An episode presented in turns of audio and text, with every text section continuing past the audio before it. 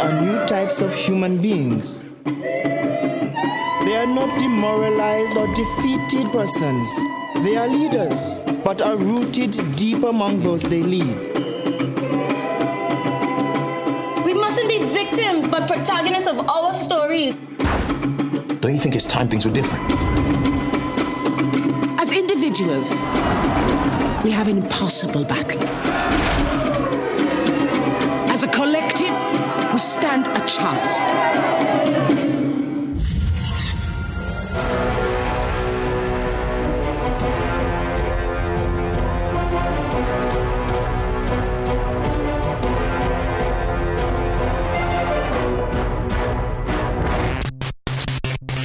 Hallöchen und herzlich willkommen zu den Reviews diese Woche. Äh, ich bin der, Jo- wie heiße ich nochmal? Äh, ich bin der Johannes und äh, der, der Ted ist da. Hey! Und, und der Luke ist auch schon da, aber der sagt jetzt nichts. Er hat, er hat den Mund auf und zu gemacht. ähm, der, der kommt dann später dazu. Ah, da hat man ihn gehört. Ähm, weil Ted und ich reden zuerst äh, über, eine, über zwei Filme, die Teil einer, naja, es wird als Miniserie verkauft. Ähm, es ist äh, die Small Axe Filmreihe von Steve McQueen.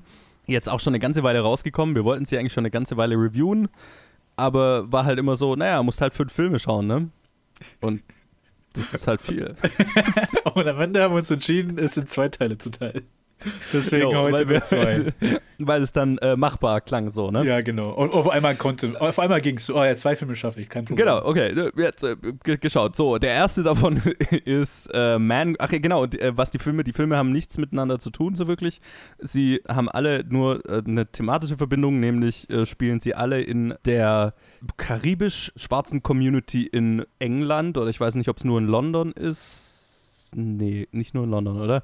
Ja, in, in der karibischen Community. Also im ersten Film geht es mehr so um die. Wo waren die her? Äh, Notting Hill, um speziell. Nein, aber wo, woher sind die eingewandert? Ah, nee, das, war sind auch, alles äh, so West Indies, das heißt halt äh, Genau. Jamaika, halt, also all die. Genau, im zweiten Film war's, war's, waren die hauptsächlich, war's hauptsächlich die Jamaika jamaikanische Community und im ersten Film war es ähm, irgend, irgendwo anders her.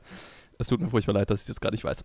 Anyway, das ist so die, das einzige verbindende Element und das ist halt, äh, wor womit sich die Filme so befassen. Der erste ist Mangrove, ist auch deutlich der längste mit über zwei Stunden. Und da spielen mit Letitia Wright, äh, Sean Parkers, äh, Parks, Malachi Kirby, Roshanda Sandel, Jack Lowden, Alex Jennings, Thomas Coombs und äh, ja, man kennt einige davon.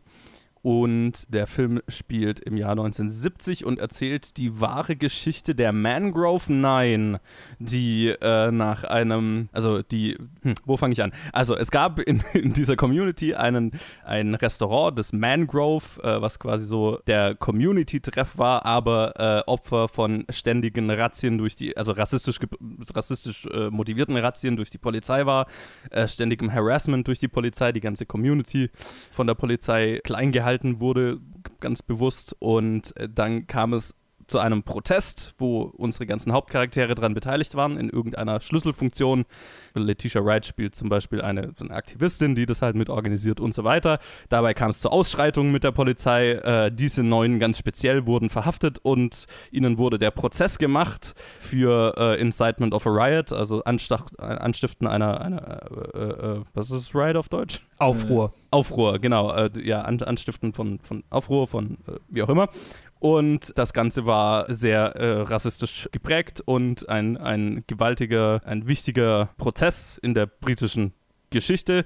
Wer die Parallelen, wer, wer gefühlt Parallelen zu äh, Trial of the Chicago Seven hier sieht, dass diese, die, also thematisch ist der Film fast identisch. Witzig, dass die so nah voneinander rauskamen. Das war jetzt alles sehr kompliziert. Ted, wie hat dieser Film gefallen? Super gut. Ich wusste, dass, äh, dass mich äh, die Thematik interessieren wird, also quasi einfach äh, fünf, Fil fünf verschiedene Filme in fünf verschiedenen Aspekten von der karibischen Community halt in London oder England zu sehen. Da ich auch vor kurzem ein Buch über Claudia Jones gelesen hatte, was auch eine, eine kommunistische Aktivistin war, die halt dann in diese Community sich einintegriert hat, nachdem sie aus den USA verwiesen wurde. Auf jeden Fall war dein Interesse da und mal erstmal vorab, bevor ich jetzt auf den Film einsteige, die Filme sind sehr, sehr verschieden. Also vor allem jetzt die beiden, die Mhm, wir heute ja. besprechen werden, gehen in komplett andere Richtungen, haben bis auf die Community so gut wie gar nichts miteinander zu tun Ja. weil sie auch mit verschiedenen Generationen spielen. Also quasi äh, der zweite Film ist zehn Jahre später gesetzt und befasst sich mit Teenagern und nicht mit, mit, nicht mit Community-Leadern, die halt dort da sind oder Community ähm, äh, älteren Personen, die halt dort involviert sind. Mir hat der Film super gefallen. Ich meine, äh, es ist so eine Art Courtroom-Drama, aber erst so ab der zweiten Hälfte. Die erste vom, Ja. Stunde vom Film ist man gar nicht äh, im Court. Ich, mir ist auch aufgefallen, dass ich denke, dass, es mein, dass das mein erster Courtroom-Drama-Film ist, den ich je gesehen habe. Wow. Weil so, ich habe versucht zurückzudenken, an so, an, um Vergleiche zu machen in meinem Kopf. Und dann ist mir nur aufgefallen, so all diese Courtroom-Szenen, die ich im Kopf habe, die sind alle von äh, TV-Shows und nichts von Filmen. das Einzige, was ich vom Film gesehen, habe, gesehen hatte, waren halt dann nur so einzelne Szenen, aber kein Film, der halt, wo das Set halt im Courtroom ist, wo, wo es halt darum geht. Okay. Das sowas hatte ich nicht gesehen. Eher so, wenn ich dann denke, das, das, was mir einfällt, ist zum Beispiel Marriage Story, wo sie einfach nur vom Judge sind bei der, bei der Scheidung Ja, oder sowas. Aber kein Film, der so äh, gesetzt wurde. Und halt irgendwie so als erster Film dieser Art hat er mir extrem gut gefallen. Vor allem halt auch, weil, weil das Setup ist auch, äh, weil er sich auch Zeit lässt mit dem Setup. Und ich finde, ich finde das einfach die Weise, wie, er- wie er die Community darstellt in Notting Hill, äh, spezifisch hier. Und wie er halt einfach nur das Mangrove, was ein, also der Name Mangrove kommt halt von dem Restaurant, den einer der, mh, äh, den der Frank Crutchaw, oder jetzt, das schaue ich lieber mal nach, bevor ich hier das wieder falsch sage. Ich wollte auf IMDb schauen, aber da sind halt einfach nicht, in, selbst unter der Episode Oh ja, sind, ich sind nicht die, nur die Schauspieler der Episode gelistet, sondern einfach alle. Frank Critchlaw, Ja. der halt Mangrove aufgemacht hat und da halt einen Platz für anfänglich vollkommen apolitisch einfach nur ein Restaurant machen wollte. Einfach Black Business, Ein karibisches. karibisches Restaurant, wo wir halt Essen machen, was die Leute hier halt mögen. Und nichts weiteres. Und darauf, und auch versucht, halt irgendwie einen Standpunkt da zu setzen, dass es halt um nichts anderes geht. Das ist, das ist clean, kein, keine Drogen, kein gar nichts. Ihr könnt euch nichts, ihr könnt uns nichts vorwerfen. Das ist einfach nur ein normales Restaurant.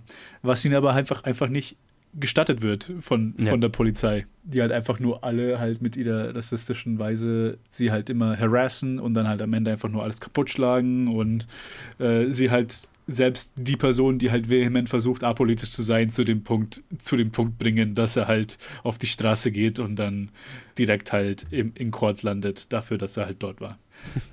also wirklich also sofort dahin. Und für mich, neben diesem guten Aufbau, wo du halt wirklich Zeit mit diesen Leuten hast, be- bevor sie dann halt vor Gericht landen und wo halt auch sehr viele gute Szenen auch dann im Gericht sind, für mich ist halt das Stärkste eigentlich an dem Film sind die ganzen Schauspieler, wo halt die, die Performances wirklich sehr stark sind.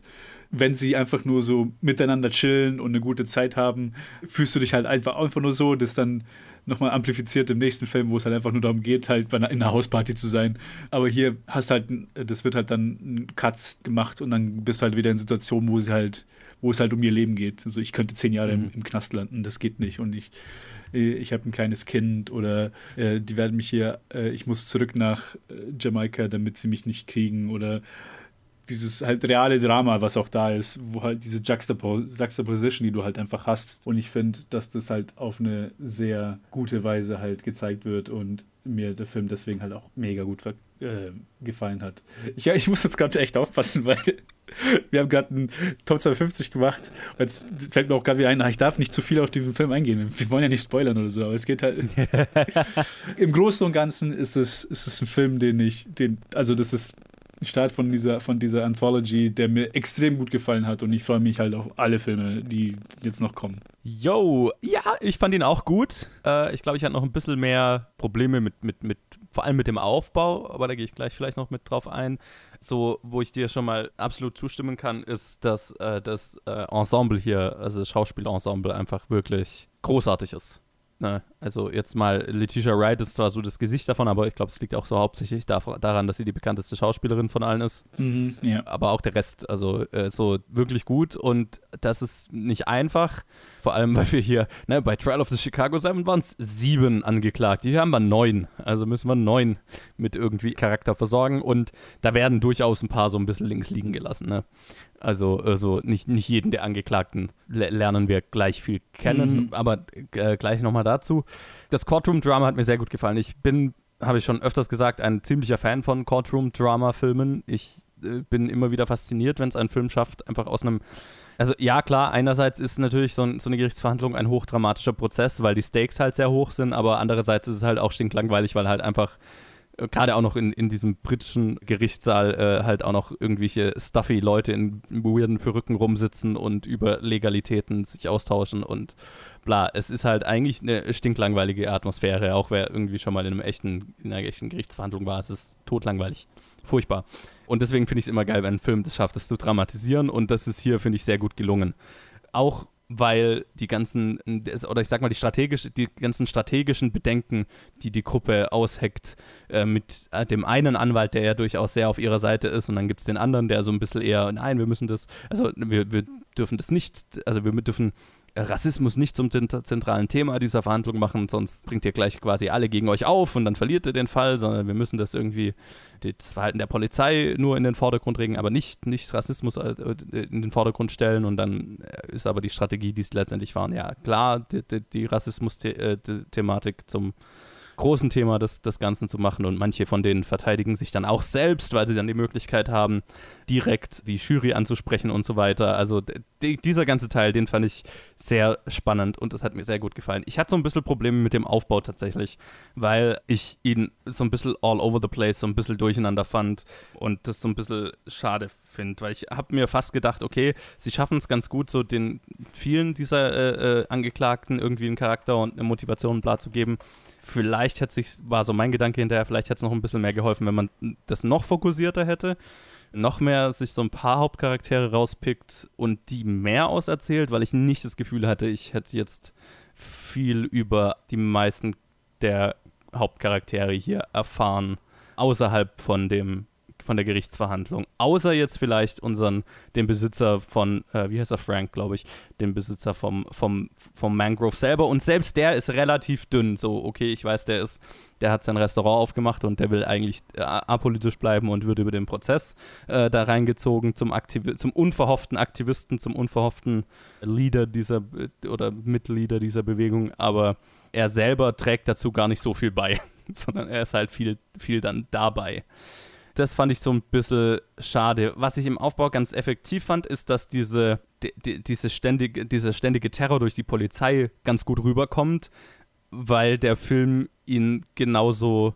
random darstellt, wie er wahrscheinlich auch war. So, ne? Du bist in irgendeiner Szene und plötzlich kommen halt einfach ein paar Polizisten rein, machen ein paar Sachen kaputt und äh, harassen Leute und gehen wieder so. Ja, ja, das, das kam, das war bis zu einem Punkt, wo ich halt bei jeder Szene irgendwie so, wo sie die hatten, da gab es eine Szene, wo sie halt so, so, halt rausgegangen sind, so eine Grillparty haben und Musik draußen machen. Ja. Und da, wo ich halt da halt so jede Sekunde erwartet habe, dass da, dass das halt gerade gleich zerbrochen wird. Ja, ja. Was halt genau. halt dann nicht passiert ist, aber das hat halt der Film dann aufgebaut, halt diese Atmosphäre von, ich kann nicht glauben, dass sie so eine gute Zeit haben können, weil die Gefahr immer da ist. Ja, ja. Und, und weil es, also es kommt schon so rüber, es ist die, die Machtlosigkeit so, ne? Okay, du kannst halt dich beschweren, so viel du willst, du kannst machen, was du willst. Es ist halt einfach, du hast eigentlich nichts andere, keine andere Möglichkeit gefühlt, als es zu erdulden. So, ne? Also das ist zumindest, wo der Besitzer der, des, des Ladens ist zu dem Punkt, ne, bevor es zu, zu, zu dem Protest kommt, mhm. zu dem er sich dann hinreißen lässt. So, okay, was bleibt mir anderes übrig, als es zu erdulden, weil ne, es gibt keine andere Möglichkeit. Das fand ich effektiv. Wie gesagt, die, das Character Building fand ich ein bisschen schwach. Ne, mir hätte es völlig gereicht, zum Beispiel, wenn wir uns auf Letitia Wright und ihn ko konzentriert hätten. Weil äh, es gibt dann halt auch noch andere, wie zum Beispiel die, die eine Frau mit dem Baby, und so. Das war ne, alles potenziell ganz gute Geschichten, aber halt, weil jede von denen nur eine Szene kriegt, so gefühlt am Anfang, ist es halt bei manchen dann nichts Halbes und nichts Ganzes. Und dann habe ich mir so gedacht, okay, hätte ich vielleicht ein bisschen eher drauf verzichten können, dafür die interessantesten Charaktere mehr ausbauen und dann wäre das vielleicht für mich eine rundere Sache gewesen. So, alles in allem ist es, finde ich, ein sehr guter Film. Ich kann ihn definitiv empfehlen. Man muss so ein bisschen zu dem Courtroom-Drama hinkommen, wenn man jetzt wie ich tickt, wo der Film dann so erst so richtig anfängt zu singen und, und so richtig gut wird. Äh, aber das ist dann tatsächlich sehr effektiv und auch vergleichbar mit Tr- Trial of the Chicago 7. Ich habe viel darüber gehört, dass der hier sehr viel besser sein soll als Trial of the Chicago 7. Das, ich weiß nicht, die sind für mich ähnlich ähnlich, was das angeht. Ähnlich effektiv, ähnlich. Äh, Trial of the Chicago 7 ist natürlich Hollywoodiger. Und das ist definitiv was, was nicht dem Geschmack von jedem entspricht. Und das hier ist definitiv weniger cheesy, weniger, ja, weniger Hollywood, sondern mehr gritty, mehr down to earth, mehr rea realer, fühlt sich realer an. Und das hat definitiv auch sein, sein, seine Daseinsberechtigung. Und ich finde es interessant, gerade diese zwei Filme im selben Jahr zu haben, die sich beide sehr aktuell anfühlen und das ganze Thema so ein bisschen anders angehen. Ist fast gut, dass sie so nah aneinander rauskommen, weil dann beides hat, sein, hat seine Daseinsberechtigung, hat seinen Wert.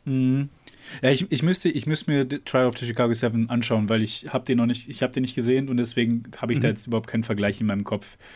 Natürlich, ich, weiß, worum es geht beim Trial of the Chicago 7 und ähm, Same difference. kann, kann ich mir vorstellen, ähm, wie der Film aufgebaut ist. Vor allem halt, wenn Aaron Sorkin hinschreibt, dann kann ich mir sehr gut vorstellen, wie der Film auf, also wie der Film läuft und was die Leute so sagen und alles Mögliche. Ja, ich kann mir sehr gut vorstellen, dass vieles da nicht äh, nicht dort einfließt, was halt hier eingeflossen ist, wo halt, wo du halt wirklich Black Panther-Mitglieder hast und Leute, die halt CLR James lesen und halt über sehr halt linke und Black Power äh, sprechen und halt auch ihre, ihre Meinungen in dieser Weise ausdrücken, dass, dass das halt in der Hollywoodigen, Hollywoodigeren, so wie du gesagt hast, Version nicht wirklich dann reinspielt, kann ich mir gut vorstellen. Ich weiß, Das, ich habe es jetzt den gar nicht. Das ist es gar nicht tatsächlich. Also Ja? das hast du schon in Trial of Chicago 7 auch, weil ja da auch der Kopf der Black Panther in, dieser, in diesem Verfahren mit angeklagt war. Natürlich ist es nicht so, ist es nicht so stark drin, weil es ist, du hast einen schwarzen Angeklagten und der Rest sind lauter weiße Prote also, Mhm. äh, Protestler. Deswegen ist es natürlich gar nicht so sehr drin. Aber ich, was ich mit Hollywoodiger meine, ist es, ist es mehr dramatisiert. Es ist Ah, mehr okay, okay. große Momente mit großem Score und ne, das Ende ist, da liest er dann die Namen aller Gefallenen im Vietnamkrieg, fängt er an vorzulesen und der Richter tickt aus und die Kamera pannt zurück und der Score Ah, verstehe. geht hoch okay. und es ist dramatisch und groß und das ist hier halt nicht. Ne? Hier ist es alles gritty, down to earth, britisches Drama. Der, der Unterschied ist klar. So, Hm. Ja, ne? ah, okay, verstehe, verstehe, verstehe. Ja, kann ich, kann ich absolut sehen, dass, da- dass da der Unterschied drin ist. Von mir halt auch einfach, wie schon gesagt, eine, eine sehr große Empfehlung für diesen Film. Ich fand ihn großartig. Und, Wunderbar. äh, Dann äh, Segway, den nächsten Film fand ich auch sehr großartig. Also mir hat der nächste Film so sehr auch anders ist, wo es, äh, wie ich vorhin erwähnt hatte, wo es halt einfach, also Lover's Rock heißt er und wo es eigentlich nur um eine Hausparty geht und um nicht viel anderes, also eigentlich gar nichts Ja. anderes. Und mir hat er auch großartig gefallen, was, was ich sehr interessant finde, weil irgendwie so derselbe Filmemacher so zwei Sachen, die so, die man hintereinander anschauen, anschauen soll, die so verschieden sind und die mich also auf ihre verschiedenen Weisen halt einfach beide super gut finde, fand ich krass, dass, das, dass er das so hingekriegt hat für mich. Ich habe dein Review gelesen, bei dir war deine Experience ein bisschen anders. ja, äh, ah ich meine, ich kann ja anfangen. ja, äh, fang gerne an. Also, genau, äh, Lovers Rock, Plot kann man nicht so wirklich zusammenfassen, weil gibt's schon, aber am Ende sind es lauter Leute, die auf eine Hausparty gehen. Diesmal eben hauptsächlich, wie gesagt, aus der jamaikanischen Community. Mal eine Hausparty. Du hast so ein paar Leute, denen du halt so ein bisschen folgst. Ein, ein Pärchen, das sich da kennenlernt und verliebt, wahrscheinlich. Aber sonst ist es halt einfach ganz viel. Wir tanzen, es gibt so ein paar dramatische Momente, hier und da, aber hauptsächlich hängen wir auf dieser Hausparty ab für 70 Minuten und das war's. Ich kann irgendwie sehen, warum ganz viele Leute den total geil fanden. Ich, ich fand ihn extrem gut technisch gemacht. Ich fand es interessant, weil du, was du ja auch gerade gesagt hast, so sehr unterschiedliche Filme vom selben Regisseur. Gerade bei der hat mich überrascht, weil Steve McQueen, finde ich, immer sehr, äh, also so ein bisschen Nolan-y, eher so einen kalten mhm, Touch ja. haben kann in seinen anderen Filmen. Und, und das ist hier halt das Gegenteil. Hier sind wir so mittendrin, hier sind wir unter den Leuten, hier. Du, du fühlst dich wirklich, als wärst du einfach auf dieser Hausparty. So, ne? Ja. Du fühlst dich, als wärst du mittendrin. Es gibt auch eine, eine ganz lange Sequenz, wo du einfach nur mit der Steadicam in den ganzen Tänzern auf der Tanzfläche bist, während halt einfach Musik spielt. Und mehr passiert nicht. Du siehst halt einfach nur, wie die Leute abgehen. Und, und das war's. So, jetzt habe ich das sehr subjektive Problem, dass ich Partys hasse wie die Pest. Ganz besonders Hauspartys. und weil der Film so gut gemacht ist, wie er ist, und du das Gefühl hast, du bist mittendrin, hatte ich so viele Stressanfälle, während ich das geschaut habe, weil ich mir, also gerade diese Sequenz, wo, wo die alle tanzen und du bist einfach mit der Kamera mittendrin, habe ich mir die ganze Zeit gesagt, das ist, ihr seid mir alle viel zu nah, bitte geht weg, es ist zu laut, es sind zu viele Leute, ich äh, finde das wahnsinnig unangenehm. Und das ist eigentlich ein Gefühl, das hatte ich über den Großteil des Films, weil ich Hauspartys wahnsinnig unangenehm finde. Das ist halt äh, das sehr subjektiv, die sehr subjektive Wahrnehmung hier und da der Film halt keinen Plot hat, außer wir hängen auf einer Hausparty ab, bleibt mir ja gar nichts anderes übrig, als in dieser subjektiven Wahrnehmung so ein bisschen zu sitzen. Und ähm, ich glaube, so äh, wie sehr man diesen Film mag, hängt davon ab, wie sehr man Hauspartys mag. Und ich glaube, da kannst du dann gleich zu deinem Review übergehen. ja, ja, ich glaube, das ist. Das ist absolut, wie kann ich sagen, halt die Perspektive, halt, die man hat, die diktiert, wie, wie sehr man den Film mag. Und für mich war das einfach nur so eine Sache, wo ich einfach nur, ich habe nie so sehr es vermisst, mit vielen Leuten in einer, bei einer Hausparty zu sein, wie als ich diesen Film geguckt habe im letzten Jahr. Natürlich hab, hab, hatte ich immer so ähm, Zeiten, wo ich so, ah fuck, ich will einfach nur Leute treffen und äh, irgendwo chillen, und Musik hören und tanzen und keine Ahnung. Und halt jetzt bei dem Film war das halt dann wirklich dann extrem, wo ich halt einfach nur mich einfach mir gewünscht hätte, ich wäre einfach da mit, mit dabei gewesen und, äh, und es mir einfach so mega gut gefallen hat, weil dieser Film ist einfach nur Vibes. Dieser Film ist einfach nur ein Snapshot von dieser einen Ja. Nacht und nichts anderes. Mit, Ja. Mit so Sachen, die du halt auch erwarten würdest. Mit so ähm, rapey Boy-Teenagers und ein bisschen halt auch. Mhm. Naja, Teenager ist der nicht mehr so, ne? ja, ja, also Aber ja, ich weiß, was du meinst. das ist die Sache. Ich weiß nicht, ob die- halbstarker ob, Das typ, ist die Sache. Ich ja, weiß ja. nie. Ich kann mir nie sicher sein, ob sie Teenager darstellen sollen, weil sie nie Teenager casten oder ob sie Anfang 20, also alle so Anfang 20 sein sollen oder vielleicht einfach nur eher älter dargestellt ist. Keine Ahnung.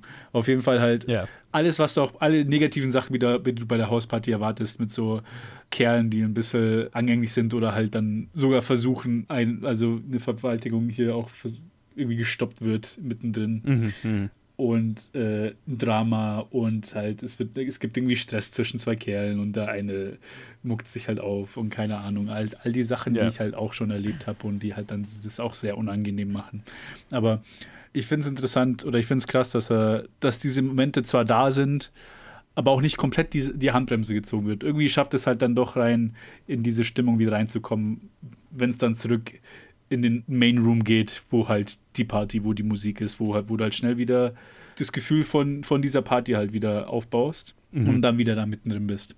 Und ja, das war genau die Sache. Ich vermisse es und deswegen war es einfach nur so, ein, so, ein, so eine Sehnsucht, diesen Film zu sehen. Und so, oh Gott, I want to go to there. Ja, das war so der, der Zwiespalt, wo ich, wo ich so bei meinem Review gedacht habe, weil ich mir so gedacht habe, Alter, es war ein sehr unangenehmes Erlebnis, dieser ganze Film. Aber andererseits ist er ja so gut gemacht, dass er dieses, diese Flashbacks zu tatsächlichen Hauspartys, auf denen ich war, hervorgebracht hat, um erst dieses unangenehme Gefühl hervorzubringen. Also ist er ja sehr effektiv in dem, was er machen will und entsprechend habe ich ihn ganz positiv bewertet eigentlich. Und ja, wie gesagt, das ist eigentlich so mein Fazit. Wie, wie, de, de, das das Enjoyment-Level dieses Films hängt davon ab, wie sehr man Hauspartys mag und wie sehr man diese, diese Stimmung mag. Diese, äh, diese, wie du gesagt hast, dieser Film ist komplett nur Vibes, Stimmung, ja, in, in, in einer Bestimmung, Bestimmung schwelgen, äh, abhängen und so weiter. Und wenn man darauf steht, dann wird man hier total viel rausziehen können. Wenn man, wie ich, eher so ein Hausparty-Muffel ist und, und da eh auf, auf solchen Partys schnell zu viel hat von zu vielen Leuten auf zu engem Raum, ja, vielleicht überspringen. Weil, also es, ich fand es echt unangenehm teilweise. Ich meine, Das es ist halt so. irgendwie so. eine, ich weiß nicht, ich, ich weiß nicht mal wie lange, weil ich mich richtig selber darin verloren hatte, irgendwie so richtig in Trance fast war, aber so eine gefühlt fünf bis Das ich sofort. fünf bis zehn Minuten lange Sequenz, wo, wo sie einfach nur abgehen. Zu, Ja, zu nicht irgendwie drei, vier Liedern, sondern so zu der zu denselben Rhythm and Beat für dieselbe, Ja. für dieselbe Zeit. Also weil die, weil die ganze, die ganze Crowd dann immer sagt, äh, wenn, wenn sie das Lied wechseln wollen, äh, nochmal, nochmal, und dann spielen sie es nochmal an. Und, Ja, ne? ja. Und ich weiß gar nicht mehr, wie Ja. lang das war, weil deshalb ist es hat sich gleichzeitig sehr lang und Zehn Minuten ist nicht falsch. ja, es hat sich sehr ich. lang angefühlt, aber gleichzeitig war das auch sehr schnell vorbei für mich. Aber, und es gibt ja ein paar Momente. Es gibt auch einen Ja, Moment, ja. wo einfach nur, äh, wo die Musik kurz aus ist oder so und, und die Crowd fängt einfach an, das Lied weiter zu singen. Und dann verbringen wir irgendwie zwei, drei Den, Minuten. den Song habe ich sofort auf Spotify geliked und einfach so, ja, Mann, silly. Was für ein, Ja, was für ein, genau. was für ein schönes Lied. Also wir schwelgen immer im Prinzip in Steve McQueens Spotify-Playlist und den Vibes und den, keine Ahnung, Annäherungen auf so einer Hausparty. Und dann haben wir halt dieses zentrale Pärchen, das sich halt so ein bisschen durchzieht und das sich kennenlernt und dann am Ende miteinander nach Hause geht und oder zumindest von der Party geht. Aber Plot kannst du es jetzt nicht nennen. Ja, es ist mehr, wir schwelgen in dieser Stimmung und das war's. Absolut. Sorry für die Unterbrechung, aber das Ganze klingt für mich so ein bisschen wie Climax, nur ohne die Drogen. ja. Total. Absolut. Hier unterschrieben und äh, Klingt cool. Climax ohne die äh, Drogen und äh, ohne den unterschwelligen Rassismus, den der Film manchmal hat. Ja, mm, ja. Ja. So einen kleinen Ja. Rassismus hat dieser Film ja auch, aber der ist dann immer, wenn man aus der Hausparty rausgeht und dann diese äh, Naja, wenn, wenn Die- einmal kurz die Polizei vorfährt oder einmal die, die Teenager aus der die, Nachbarschaft weißen, die weißen Teenager aus der Nachbarschaft halt irgendwie Affengeräusche Geräusche machen oder sowas. Oh ja, oh, oh, oh, ja, ja, ja. Also, das ist halt immer noch da. Es ist nicht pronounced wie im ersten Film. Im ersten Film ist so diese kleine Parallele, wo, wo sie in ihrer eigenen Idylle sind mit Musik und Tanzen. Da ist schon die Parallele da jetzt zum zweiten Film, aber da ist halt dann der Fokus da. Und dann ist halt Ja, das Harassment, der Rassismus ist dann eher im Hintergrund. Oder beziehungsweise ist so die Gefahr in der Distanz, wo halt in einige Szenen halt das zeigen, wo halt vor allem der Bouncer sicher geht, dass nichts passiert. Wo, wo man ihn sieht, wo er auf der Straße so in die Ferne starrt auf, Ja. die, auf die vier Teenager und einfach nur so, ich lasse hier nichts passieren, den Leuten oder so. ja der, der, der, der erste Film ist so äh, die, die Konfrontation oder, oder keine Ahnung, diesen Rückzugsort, der geschaffen wurde und äh, in Gefahr ist und die Konfrontation mit dem Rassismus in der Gesellschaft, äh, in, der, in, in der Umgebung.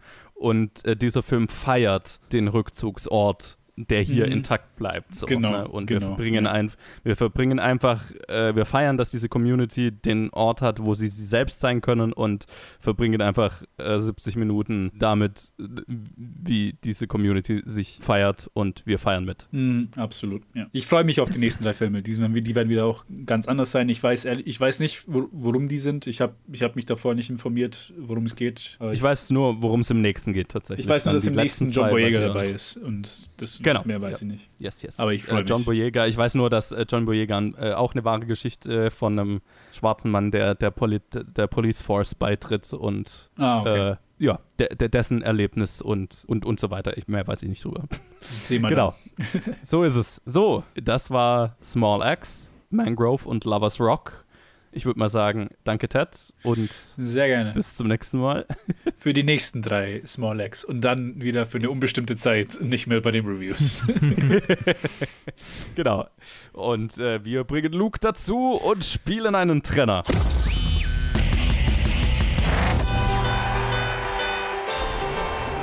Also, was macht eine alleinstehende Frau wie du mit so einem großen Haus?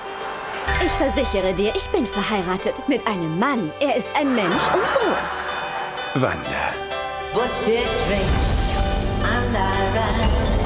Wipe the sleep out the Wir sind schon ein ungewöhnliches Paar, nicht wahr? Oh, ich glaube, das stand immer außer Frage.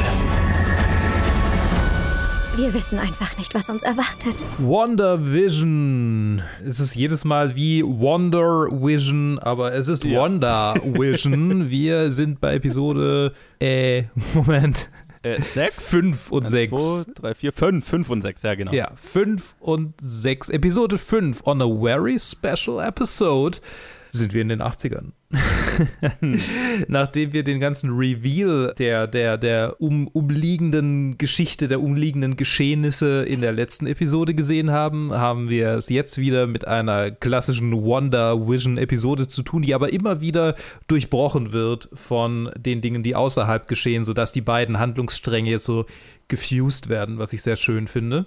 Und was sich ja auch durch die Mhm. aktuelle Folge durchzieht und du, vermutlich auch durch die jetzt aktuelle Folge, die wir noch nicht angeguckt haben, weil sie rausgekommen ist, bevor wir das ja auf, äh, nachdem wir das hier aufgenommen haben. So rum. Aber natürlich bevor diese Reviews hier rauskommen.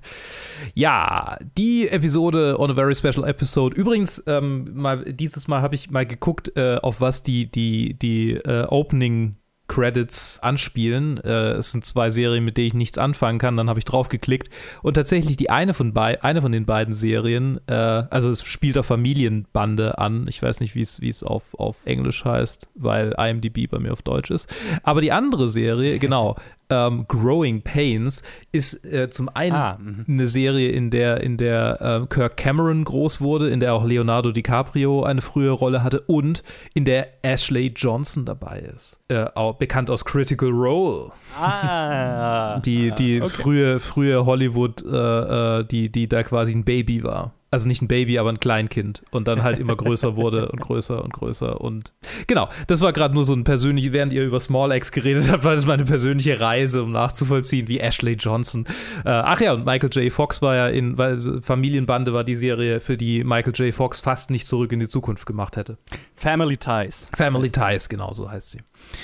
So, jetzt zurück zur tatsächlichen Folge. Ähm, sie ist mal wieder voller schöner Anspielungen mit einem wunderbaren Reveal oder mit einer wunderbaren, wunderbaren Anspielung am Ende. Was heißt Anspielung? Es ist ja einfach schon, schon ein, Ja. ein Deadpool-Moment in sich, ne? Ein Deadpool-esker Moment. Kommt drauf an, wie am Ende damit umgegangen wird, aber ja. Ja, in, in dem Moment Also, erstmal. es, genau. In dem Moment In, erstmal. in dem Moment, ja. Wir, wir reden wieder spoilerig, oder? Einfach weil's, weil die nächste Episode ist ja schon raus, wenn das hier ja, ja, rauskommt. das stimmt. Wir können spoilerig Haben wir, ja, haben wir ja letzte Woche so gemacht. Ja, dann willst du den Reveal machen? Quicksilver taucht am Ende auf, aber nicht Aaron Taylor Johnson, sondern, wie heißt er? Ähm, Äh, äh, äh, Evan Peters. Evan Peters. Evan Peters, genau. Also der aus den X-Men-Filmen. Oh, Synergy, Synergy. Äh, die X-Men sind im Marvel-Universum angekommen. Und genau, es ist jetzt eben die Frage, ist, ist, ist, ist er tatsächlich, also ist es einfach nur ein, ein, ein Augenzwinkern und ja, wir wissen, ihr kennt den aus den Mhm. anderen, aber es ist nicht derselbe oder ist es äh, irgendein Multiverse-Crap, whatever. Art, die X-Men irgendwie doch reinzubringen. Keine Ahnung, wir wissen es noch nicht. Wir wissen es ja auch nach der nächsten Episode noch nicht. Aber es war ein ziemlich cooler Reveal, den ich dann auch irgendwo hab kommen sehen. Mhm. Aber Ich nicht, ich nicht. das ist tatsächlich ein, ein Reveal, der für mich in dem, in, in, von dem her funktioniert hat, weil die X-Men ja tatsächlich so das einzige Superhelden-Film-Franchise sind, mit dem ich Nostalgie verbinde. Einfach weil Äh, das tatsächlich die, die ersten drei Filme einfach äh, Filme waren, die ich als Kind mal äh, auf DVD, in der DVD-Box, in der Trilogie-Box äh, geschenkt bekommen habe und die wirklich rauf und runter gesehen habe. Also die kenne ich auswendig äh, und die bedeuten mir aus meiner Kindheit relativ viel. verstehe. Deswegen habe ich mich, und ich meine, er ist jetzt nicht in diesen frühen dabei, aber so generell das X-Men-Franchise, die X-Men generell, äh, für die habe ich tatsächlich sehr viel übrig, deswegen hat mich das gefreut. Äh, so, die, die restliche Episode fand ich auch tatsächlich sehr cool. Mir hat es gefallen, wie äh, sehr die zwei Storylines äh, parallel erzählt werden Mhm. und wie sehr äh, in, in Wandas Welt, in, in Westview, immer mehr so Risse erscheinen. ja. Ne, auch Vision, Vision, der und Vision Storyline fand ich dann sogar in der nächsten Episode fast noch am interessantesten, so ja. ähm, der langsam realisiert, was die Realität ist, aber noch nicht kapiert, dass er eigentlich tot ist. So, ne? ja. Also der wirklich, der ja den, den schockierendsten Aufwachmoment überhaupt haben wird oder noch, oder, also je nachdem, wie es gehandhabt wird. Ja. Sehr spannend und halt auch gerade der Anfang, wo dann ähm, hier äh, Catherine Hahn auftaucht und so sagt, ich mach die Line nochmal und so äh, einfach so Risse, Risse in dieser, in dieser Sitcom-Realität auftauchen. Das, das ist schon sehr cool. Das ist sehr cool gehandhabt und auch, ja, das Team des Außen versucht, äh, also mit Monica Rambeau und äh, ich weiß nicht mehr, wie ähm, Dingens hier heißt, äh, Kat Dennings ist Charakter. Moment, Moment. Die, äh, egal. Ach, sie ist hier gar nicht Wo ist denn sie? Wo ist sie denn? Ach, da. Oh Gott, ich habe sie über, über. So, Darcy Lewis. Lewis. Darcy, Darcy, Darcy, Darcy. Genau, also, äh, ne, dass, dass sich da so ein kleines Team aufbaut und der F Head FBI-Typ äh, wird immer mehr so zum Antagonisten, zumindest Mhm. für die. Gefällt mir gut, aber äh, was mir am allermeisten gefällt, ist die Risse, die in dieser Realität auftauchen und wie sehr das sich dann in der nächsten Episode fast schon zu einem Horrorfilm entwickelt. Ja, ja. ist total. geil, ist wirklich eine andere Seite von Marvel und ich hoffe inständig, äh, weil jetzt ist natürlich das Internet schon heiß an, an, an Spekulationen, wer könnte wirklich dahinter stecken? Ist es Mephisto oder ist es Loki? Und ich denke mir die ganze Zeit, warum kann es nicht Wanda und ihr traumatisiertes Hirn selbst Äh. sein? Das würde mir, das würde mich am allermeisten freuen. Ich hoffe, da bleibt es auch dabei. Ja. Alles andere fände ich tatsächlich sehr schade, aber äh, so weit genieße ich das und mag es auch so ein bisschen, dass einfach die amerikanische Sitcom so ein bisschen auf kritisch beleuchtet wird, fast schon so, ne? Also so die, die Fakeness dieser, dieser Art des Fernsehens und so weiter, diese Fassade, die das immer, die das ist und die, die das auch so übers amerikanische Leben präsentiert, so Risse bekommt. Und das fand ich tatsächlich ganz interessant, weil ich mir das öfters gedacht habe, viele Leute kennen irgendwie amerikanisches Leben nur aus solchen Sitcoms und so weiter und das ist halt so fake und so, Ja. keine Ahnung, Ich, äh, Plastik, ja. Tatsächlich, tatsächlich ist es irgendwie schon fast ein alter Hut für mich, sich über diese Sitcoms lustig Mhm. zu machen, weil ich irgendwie so quasi in dem Moment, wo Big Bang Theory für mich den Punch verloren hat, weil ich gemerkt habe, dass die Love Tracks das total kaputt machen. Also wenn man die quasi wegdenkt, dann zündet kein Joke mehr, weil, weil sie die ganze Zeit komische Pausen machen. Entsprechend glaube ich, also das war für mich kein, kein, kein großer Punch in der Hinsicht. Ich finde, ich finde aber den Gedanken spannend, wie das weitergeführt wird, wenn wir jetzt in, in kontemporäre, äh, uns mehr kontemporäre Dinge anschauen.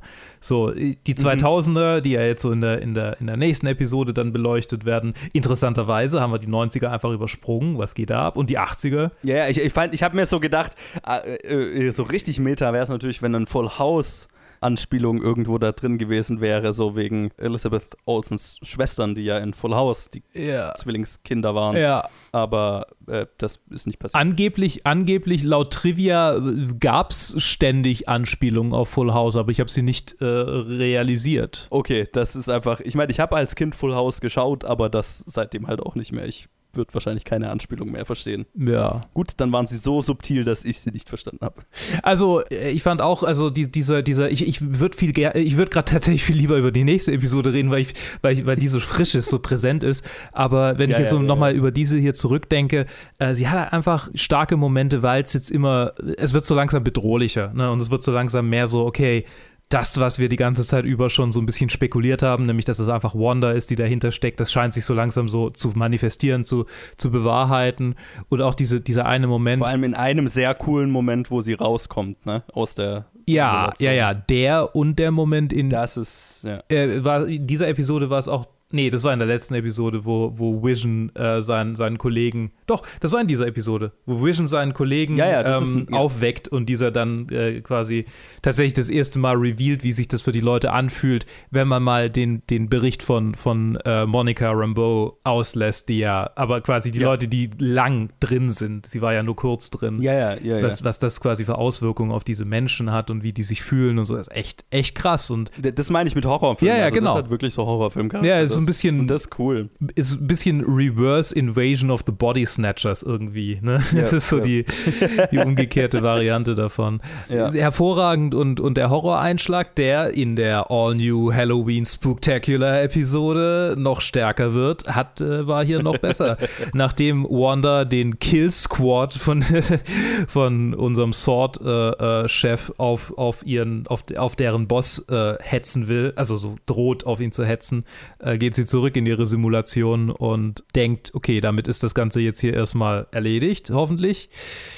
Was sich als äh, Trugschluss herausstellt, weil äh, während Wanda durch eine Halloween-Episode, die voll an Malcolm mittendrin erinnert, total. Ähm, auch mit der, das Ja. Intro war total Malcolm in the Middle, das war eindeutig Malcolm in the Middle.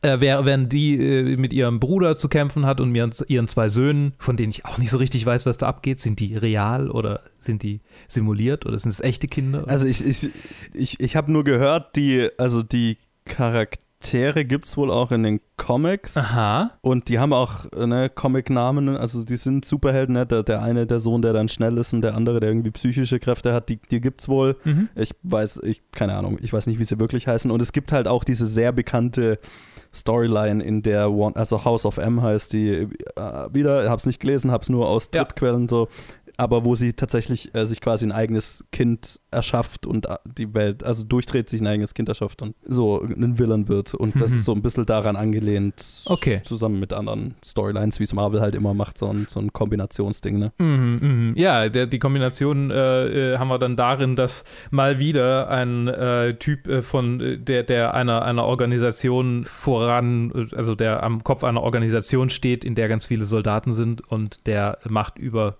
keine Ahnung, vermutlich Atomwaffen auch hat, äh, versucht eine Superheldin zu bekämpfen. Und dieses Mal geht es jetzt eher um äh, die, die, äh, die Variante, sie von innen heraus zu bekämpfen, nämlich Vision sozusagen als neues Ziel auszu, auszusuchen, der tatsächlich auch äh, dieses, in, dieser Vor in diese- in dieser Episode mit seinen Zweifeln an dieser Welt, die um ihn herum aufgebaut wurde, immer mehr zu kämpfen hat und an die Grenzen geht. Übrigens, sehr schöner, sehr schönes Ding, äh, hast du dir bestimmt auch gedacht. Äh, die Kostüme, die sie tragen für Halloween, sind natürlich die originalen Comic-Kostüme. Tausendmal gesehen, tausendmal gehört. Ah, what if, what if uh, the people in Avengers wore their actual costumes? Gab es ja auch schon in Tor 3, also Ragnarök ähm, und Ja. so weiter und so fort. Das haben wir hier. Genau. Schöne kleine Anspielung. Ganz witzig. Mit diesen, mit Es diesen gab auch eine nette, nette Kick- Kick-Ass-Anspielung von äh, Evan Peters äh, als Quicksilver, ne? Ja. Ja, ja, genau. Und äh, auch schön, äh, dass der Gemstone am an der Stirn von Vision, der ständig schief hängt Oh ja, ja. äh, beim Kostüm. Das ist sehr, sehr lustig. ja. Und, und äh, umso mehr, finde ich, also umso effektiver ist es in dieser Episode, wie so dieses, diese Leichtigkeit dieser, dieser Halloween-Episode durchbrochen wird von diesen Horrormomenten. Und dann hat sich manchmal schon fast ein bisschen angefühlt wie ein Teil von einem, von einem Feature aus, keine Ahnung, aus irgendeinem Genrefilm, der auf dem Fantasy-Filmfest läuft, so ein bisschen. Ja? So einfach so ein richtiger... Das meine ich, wo, wo Vision da an die Grenzen kommt und je weiter er quasi vom Zentrum sich wegbewegt, die Leute. Glitschen. Also und, sie hat, äh, genau, sie hat quasi nur die Kraft, eine bestimmte Anzahl an Leuten zu kontrollieren und je weiter es äh, von der, vom Zentrum ihrer Macht ausgeht, desto einfacher und rudimentärer werden die Bewegungen und Handlungsabläufe, bis sie gar nichts mehr machen. Mhm. Und dieser Shot von der Frau, die quasi so immer nur hin und her geht und beim Halloween-Dekoration aufhängen ist und anfängt so quasi nur so eine einfache Träne das Auge runter, äh, die, die Wange runterrollt, während sie dieselbe Mini-Bewegung auf und wieder zurück macht. Äh, das, das ist ein Horrorfilm-Moment. Ja, und ich will mehr davon. Die Frage ist, ob es, ob es mehr Ja. wird, ob es mehr geben wird, weil jetzt so langsam halt der Schleier ein, ein bisschen, also was heißt, äh, so langsam gelüftet wird. So eigentlich wissen wir bis auf, okay, ganz definitiv, wer ist jetzt wirklich der Verursacher, aber eigentlich müsste es Wanda sein. So, äh, bis, da, bis auf diesen Aspekt wissen wir ja eigentlich schon, was abgeht. Der Schleier ist ja schon gelüftet und trotzdem schaffen sie es irgendwie so ein bisschen Horror-Grusel-Momente zu erzeugen, was eigentlich ganz schön ist. Ja, weil das Leid der Leute ja real ist und das, das funktioniert auch gut. Ich fand jetzt diese Episode ein bisschen schwächer als die davor tatsächlich, weil Mhm. ich, weil relativ viel Zeit wieder in der Sitcom sozusagen verbracht wird und klar, die hat ihre Cracks und auch äh, und, und so weiter, aber ich fand zum Beispiel auch, dass ein bisschen wenig aus Evan Peters Charakter geholt wurde. Ähm, der war halt mehr so ein bisschen da, dazu da, so, so augenzwinkernde Momente zu liefern. Und es ist spannend in dem Sinne, dass wir nicht wissen, wer ist er. Mhm. Sie war ja selber überrascht, dass er da ist. Also ist er, woher kommt er? Was ist er? Ja, Das wissen wir nicht und das ist, das ist cool.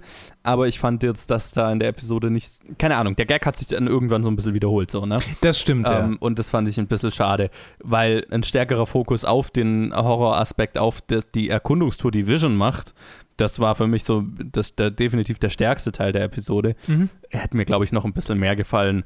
Das Ende ist natürlich wieder cool, ne? Also das, äh, der, der Moment, wo Vision fast, äh, also sich fast schafft, sich rauszuquetschen aus der Simulation, daran fast stirbt und Wanda einfach beschließt, die Simulation zu erweitern. Das ist, Mhm. das war wieder ein sehr mächtiger Moment. Und alle ne? vor der Simulation wegrennen müssen. Ach, super. Ja, ja, ja. Jedes Mal. People, Und, people äh, running away from large things. Immer, immer gut. immer gut. Ja, vor allem hier so zu schauen, okay, was wird aus dem allem, wenn es wenn, in, integriert wird. Ne? Ja. Also, dass die ganze Sword-Apparatur einfach ein Zirkus wird und die ganzen Agenten Clowns. Ja, das, Ähm, das war und es wird spannend zu sehen, was halt aus Cat Dennings, das Darcy, aus Darcy wird. Ja. Das sehen wir ja nicht. Wir wissen nur, dass sie reingezogen Ja, ja ich, fand, ich fand das mit den Clowns war fast so ein bisschen augenzwinkernder, kleiner, subtiler Fuck the Police-Moment irgendwie. wird. ja, ja, hab ich auch gedacht. Ja, witzig. Ja, nee, es ist eine coole Episode, aber wie du, wie du schon gesagt hast, so die Anklänge, die in der letzten Episode waren, sind hier zwar ausgebaut worden, aber, aber irgendwie war es in der Episode davor halt noch so ein bisschen, die war schon einfach stark. Die war einfach schon richtig stark. Ja, ja.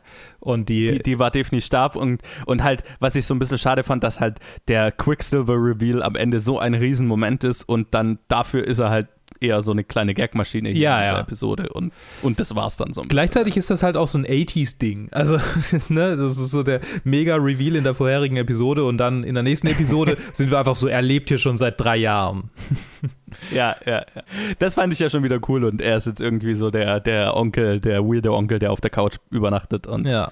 die Kinder zu Crap anstiftet. Ne? Ja. Und das macht er ja auch gut. Also ich mag Evan Peters, ich mochte ihn auch in den X-Men-Filmen als Quicksilver total gern. Ähm, ich hatte mir nur so ein bisschen mehr erhofft daraus, dass halt so ein Riesending in der letzten Episode draus gemacht wurde. Aber es kommen ja noch drei Episoden, die auch wohl nach dem allem, was ich gehört habe, jetzt alle eine Stunde lang sein sollen. Mhm. Und deswegen, ich bin gespannt, was draus gemacht wird. Ähm, Gerade das Mysterium um ihn ist, finde ich, spannend. Und ja, ich bin gespannt, was draus gemacht wird. Ich auch. In diesem Sinne hören wir uns in zwei Wochen wieder, was, was, was, was, was Wonder Vision angeht. Und jetzt machen wir weiter mit ähm, einer Einzel, einem Einzel, einer Einzelreview von dir. Von einem Film, wo ich nicht mal. The Dig Trenner. What are they? We're standing in someone's graveyard, I reckon. Viking? Oh, maybe older. Mr. Brown is an archaeologist. Well, I'm an excavator. You've come to dig up the mounds. So you think there's something beneath? Who are those men? They're from the museum. Ye gods! Mrs. Pretty, I think you'd better come and see. The Dig mit G am Ende, ganz wichtig. Äh, unter der Regie von äh, Simon Stone ist ein neuer Netflix-Release. Simon Stone hat davor auch schon andere äh, britische Dramen gemacht. Sofern ich das sehen kann.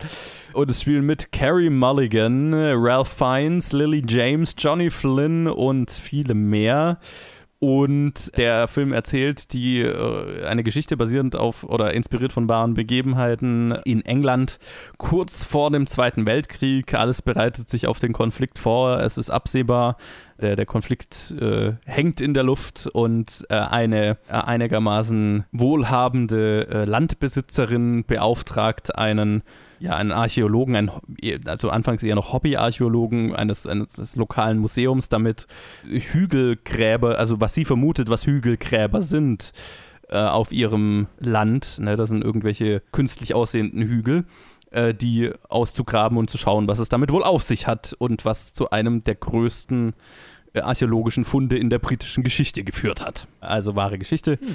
Also wer das, ich wusste, ich wusste davon nichts, äh, das Sutton Hoo Schiff wurde da geborgen, also ein, ein komplett intaktes oder größtenteils intaktes äh, angelsächsisches Schiff, das dort als Begräbnis für einen Adligen oder König oder was auch immer gedient hat, quasi mit, mit der Person verbuddelt wurde. Es klingt ein bisschen langweilig, so, also war mein Gedanke. Ich habe den auch angeschaut, weil ich mit meiner Mom an was gearbeitet habe und wir haben einen Film gesucht, den wir nebenher angucken können und meine Mom ist Fan von britischen Kostümdramen und ich habe gedacht, naja, können wir ja den anschauen, könnte ich, könnte ich ihn ja auch reviewen.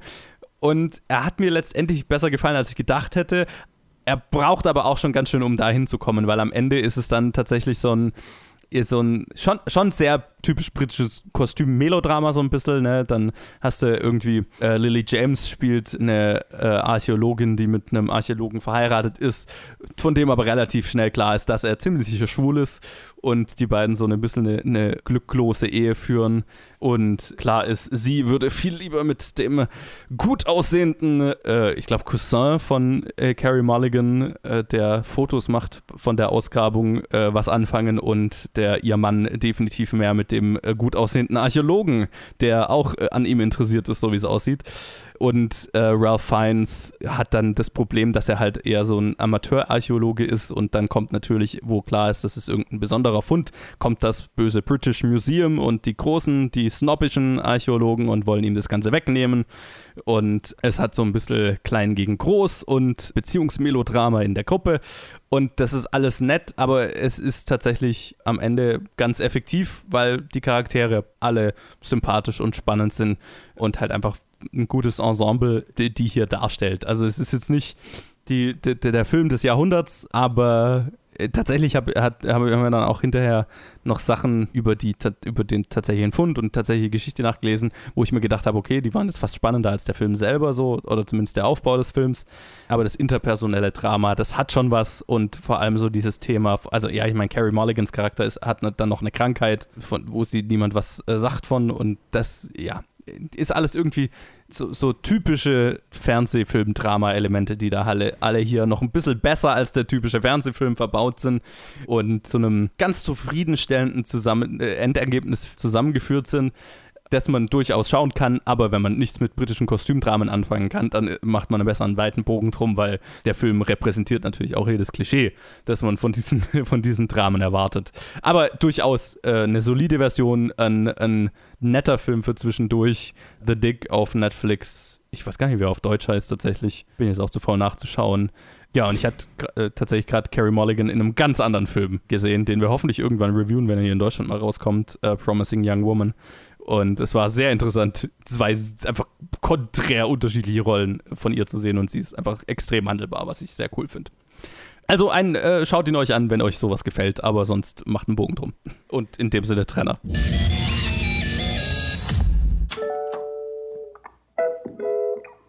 You are by far the most excruciating, difficult, stubbornly obnoxious woman I've ever met in my entire life. I fucking love you. Oh, he's so sensitive. He's romantic. I bet he's sweet, right?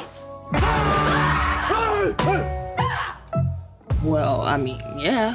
When he's not being an emotional fucking terror. Oh. I love the way you see the world, Marie. Malcolm and Mary ist der neue Film von Sam Levinson, von dem ich gehört habe, dass er vor allem irgendwie Fernsehshit gemacht hat und Assassination Nation, in dem, glaube ich, auch Zendaya schon mitgespielt hat. Nee, hat sie nicht. Suki Waterhouse hat mitgespielt. Nee, äh, sie, sie war in, also er hat, er ist bekannt für die Serie äh, Euphoria, Euphoria, wo Zendaya mitgespielt hat. Stimmt, stimmt, da hat sie mitgespielt. Zendaya und John David Washington spielen in diesem Film, der an Netflix verkauft wurde und im Sommer 2020 gedreht wurde mit und äh, es ist ein, ein Mono-Slash-Dialog zwischen einem Paar. äh, er, äh, John David Washington, spielt einen Regisseur, der gerade frisch, äh, Malcolm Elliott heißt die, heißt die Rolle, der gerade frisch einen Film rausgebracht hat. Die beiden kommen von der Premiere des Films, er ist noch voll high von den ganzen Gefühlen des Films und Zendaya spielt die äh, ähm, äh, Rolle Mary Jones, die eher ähm, zurückhaltend und sichtlich genervt in den, in den späten Abend geht. Und ja, dann äh, werden Kränkungen und äh, Streitpunkte und noch mehr Kränkungen und, äh, aufgerollt. Und im Prinzip äh, sehen wir 106 Minuten lang, ja, wahrscheinlich nur 100 Minuten lang, weil es gibt ja auch noch Credits am Anfang und am Ende. Äh, sehr pretentious. Äh, hören wir quasi zwei Menschen brüllend monologisieren äh, in. Jemand hat geschrieben, First Draft of a First Draft. Yeah. Und das Ganze ist äh, Award-Bait ohne Ende. Und zwar in The Worst Kind. The Worst Kind. Und das sage ich als Schauspieler, der lange gebrüllte Monologe liebt. Eigentlich. aber nur, wenn sie gut geschrieben sind. Und das ist, das ist ich hatte, ich, ich hatte tatsächlich so kurz die Überlegung, Luke könnte der Film sogar noch gefallen. Nee. nee, nee, nee. Ich glaube, ich glaub vor, vor, wenn du mich vor fünf Jahren gefragt hättest, hätte mir der Film noch gefallen. Vermutlich. Okay. Aber jetzt sehe ich das Ganze auf der einen Ebene als Darstellung von einer zutiefst toxischen Beziehung, die definitiv so nicht Alter. bestehen sollte, die furchtbar für diese Menschen ist und sie zerfressen wird und, und, und in, in furchtbarere Probleme treiben wird, die sie eh schon, als die, die sie eh schon haben.